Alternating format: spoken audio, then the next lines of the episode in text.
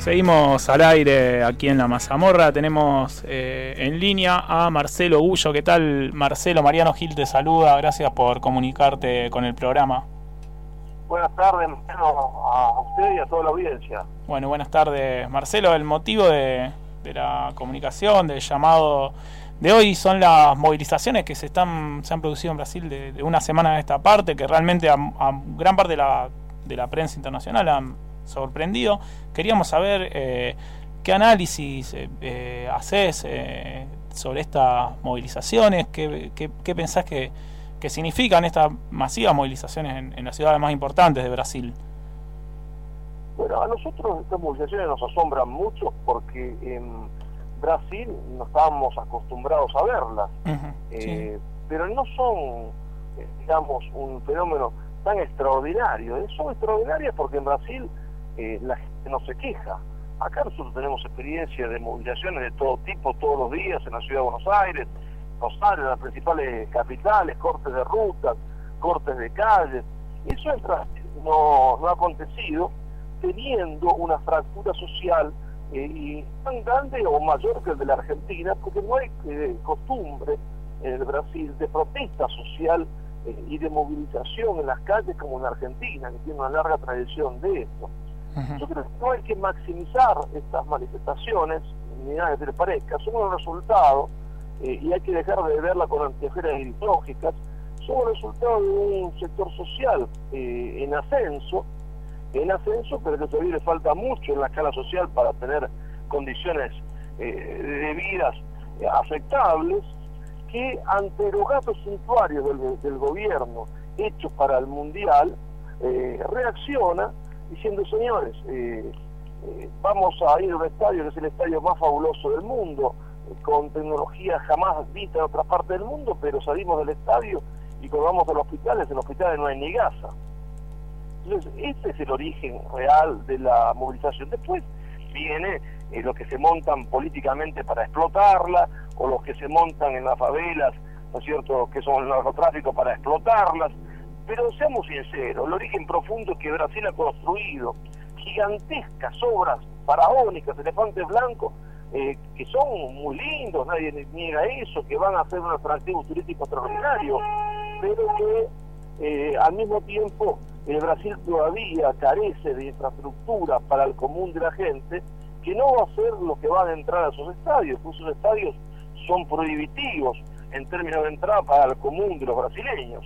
Creo que esto hay que decir sin dramatizarlo, sin, sin ideologizarlo, eh, sabiendo que le puede pasar a cualquier gobierno eh, en cualquier país de América Latina, eh, cuando en condiciones de precariedad social muy importante de una gran parte de la población, con infraestructura y servicios sociales todavía que dejan mucho que decir, se dedican a hacer, ¿no es cierto?, construcciones faraónicas.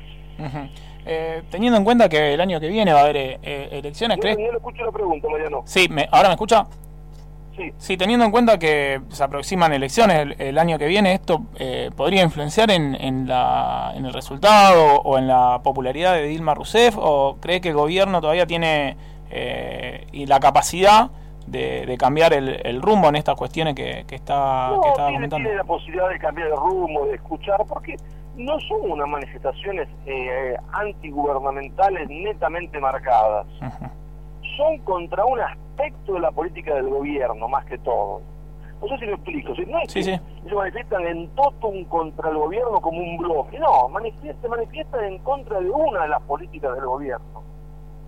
Entonces, eso puede influenciar o no en las elecciones, depende de eh, la habilidad y cintura política del gobierno. Y parece ser que la presidenta de Brasil mucha cintura política, porque, ¿no es cierto?, inmediatamente dijo, no, no, momentito, hay que escuchar la voz del gente. No dijo, no voy a escucharlo, son unos inverdes, son unos estúpidos. No, no, dijo, hay que escuchar la voz de la gente, porque, claro, puede ser, ¿no es cierto?, que los estemos equivocando y hay que escucharlos. Y esto me pareció a mí una actitud de ella muy saludable. Muy saludable para Brasil, pero muy saludable también para ella, ¿eh? políticamente. Sí, sí, sí. Eh, y con eh, contrario a esto fue la actitud de la policía, ¿no es cierto?, que tiene una en Brasil una gran tradición de represión muy fuerte, porque Brasil siempre ha temido mucho al tema del estallido social, el de la policía de un primer momento reaccionó de forma violenta muy fuerte, cosa que acá no, no nosotros tampoco estamos acostumbrados porque hace ya, eh, gracias a Dios, muchos años que eso no acontece. Y ahí aconteció, hubo una represión dura. Eh, también se nos subió la, cortina. Eh, preguntarte si yo he escuchado alguna, algunas veces que se ha intentado comparar con otros movimientos de protesta, por ejemplo los que han eh, ocurrido acá, que, que fueron, eh, desde mi punto de vista, no, no, no son comparables.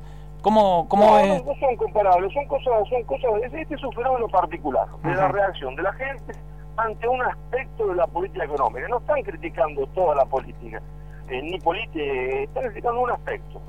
Porque por otra parte Brasil ha logrado sacar 30 millones de personas de la pobreza y pasarlo a la clase media. Están criticando un aspecto de la política.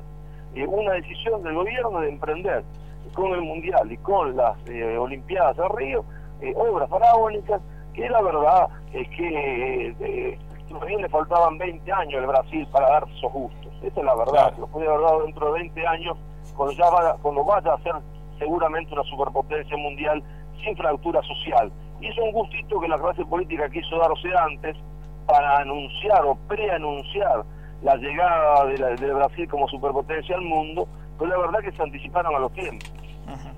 Eh, bueno, Marcelo, eh, queríamos agradecerte la, comunicación, realmente nos resultó muy claro el, análisis que hacéis y bueno, te agradecemos por la participación en el programa.